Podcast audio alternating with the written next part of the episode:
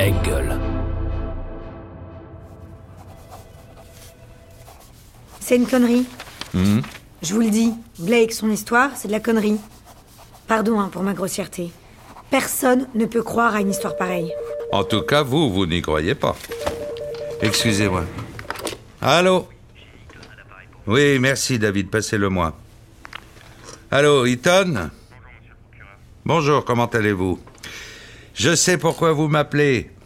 L'affaire Mortimer. Vous voulez en discuter très bien, mais laissez-moi d'abord vous dire quelque chose au sujet de l'affaire Mortimer. Ils ont fait un sondage sur Court TV. 88% des personnes interrogées pensent que votre client est coupable. Dans ces conditions, je ne vois vraiment pas de quoi nous allons parler. Vous savez, Eaton, mon image, vous la connaissez. C'est celle d'un homme fort et intègre, un homme qui prend ses responsabilités quand il s'agit de défendre les habitants de cette ville. C'est pour cette raison que je pense requérir la peine de mort contre votre client. Attendez, ne montez pas sur vos grands chevaux. Il se trouve que j'ai bon cœur, figurez-vous. Alors voilà ce que je vous propose. Votre client fait des aveux complets pour les deux stripteaseuses et pour le gosse en Oregon. Le gosse aussi. Je sais que c'est dur. J'ai dit que j'avais bon cœur, pas que j'étais stupide. C'est à prendre ou à laisser. Prenez quelques heures pour réfléchir, Ethan, et rappelez-moi en fin de journée pour me donner votre réponse. Merci pour votre appel. Pardon, Maureen. Vous disiez. La libye de Blake. Vous savez ce qu'est l'opinion publique, Maureen? Un revolver chargé. Tout ce que vous avez à faire, c'est le pointer dans la bonne direction et appuyer sur la détente. Ou menacer de le faire. Souvenez-vous-en, ça vous servira au cours de votre carrière. Oui, monsieur. Donc, Oui. Blake, Je disais que sa version ne tient pas la route. c'est ce que vous pensez. Blake retourne au restaurant pour aller chercher son arme. Son arme qu'il a oubliée sur la banquette après son dîner avec Bonnie. Mais personne ne le voit faire. Ni Joseph Restivo, le patron du restaurant, ni la serveuse qui s'est occupée de la table de Blake. Vous ne pouvez rien ici. Blake est peut-être retourné dans ce restaurant sans que personne ne le remarque. Il était tard, le restaurant était plein. D'accord, il n'empêche. Personne ne voit Blake dans le restaurant. Et au même moment, deux rues plus loin, sa femme est assassinée par un mystérieux tueur qui s'enfuit dans la nuit? Être au mauvais endroit au mauvais moment, ça arrive. Quand les policiers sont arrivés sur les lieux, ils ont tout de suite noté que le comportement de Blake n'était pas normal. Blake découvre sa femme en sang dans sa voiture. Elle est blessée par balle. Elle est en train de mourir. Dans des circonstances aussi anormales, euh, pouvez-vous me décrire ce que vous entendez par comportement normal? Ce que je veux dire, c'est que Blake surjouait les mariés pleurer.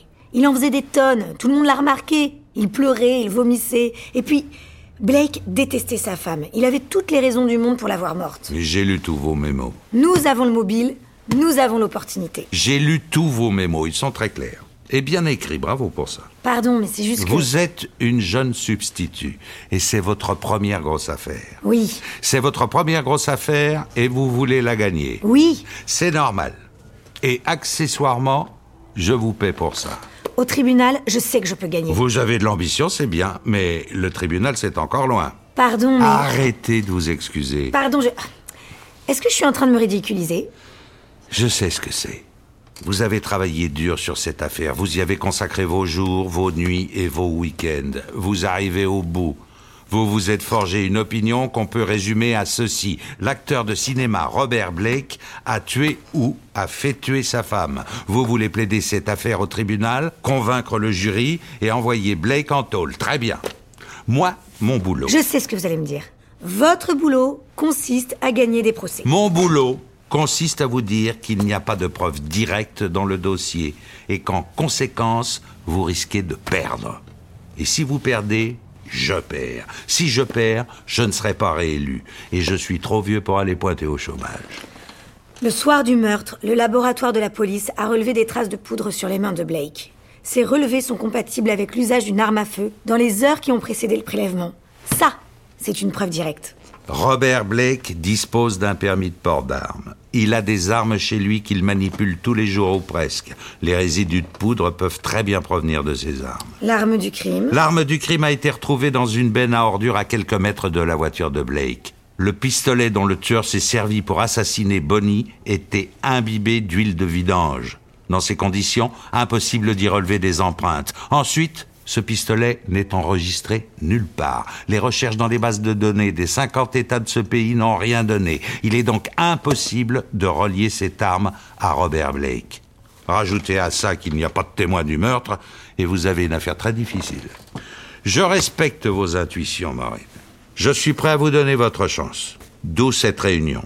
Les policiers vont nous faire un point précis sur leur enquête. Je vous donne deux heures pour me convaincre. Ensuite, je prendrai ma décision. Mais je préfère être franc avec vous.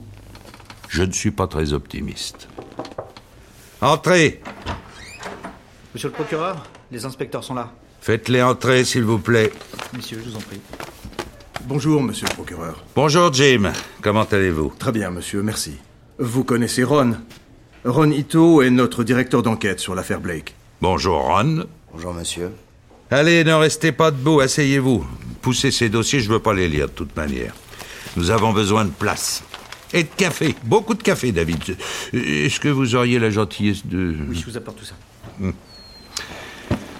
Avant de vous passer la parole, Jim, Ron, je voulais juste insister sur un point. Je sais que vous le savez, mais ce n'est jamais inutile de le rappeler, je pense. Faire un procès, ça coûte de l'argent. Beaucoup d'argent même. Avec cette petite particularité qui tient en ce que cet argent ne m'appartient pas.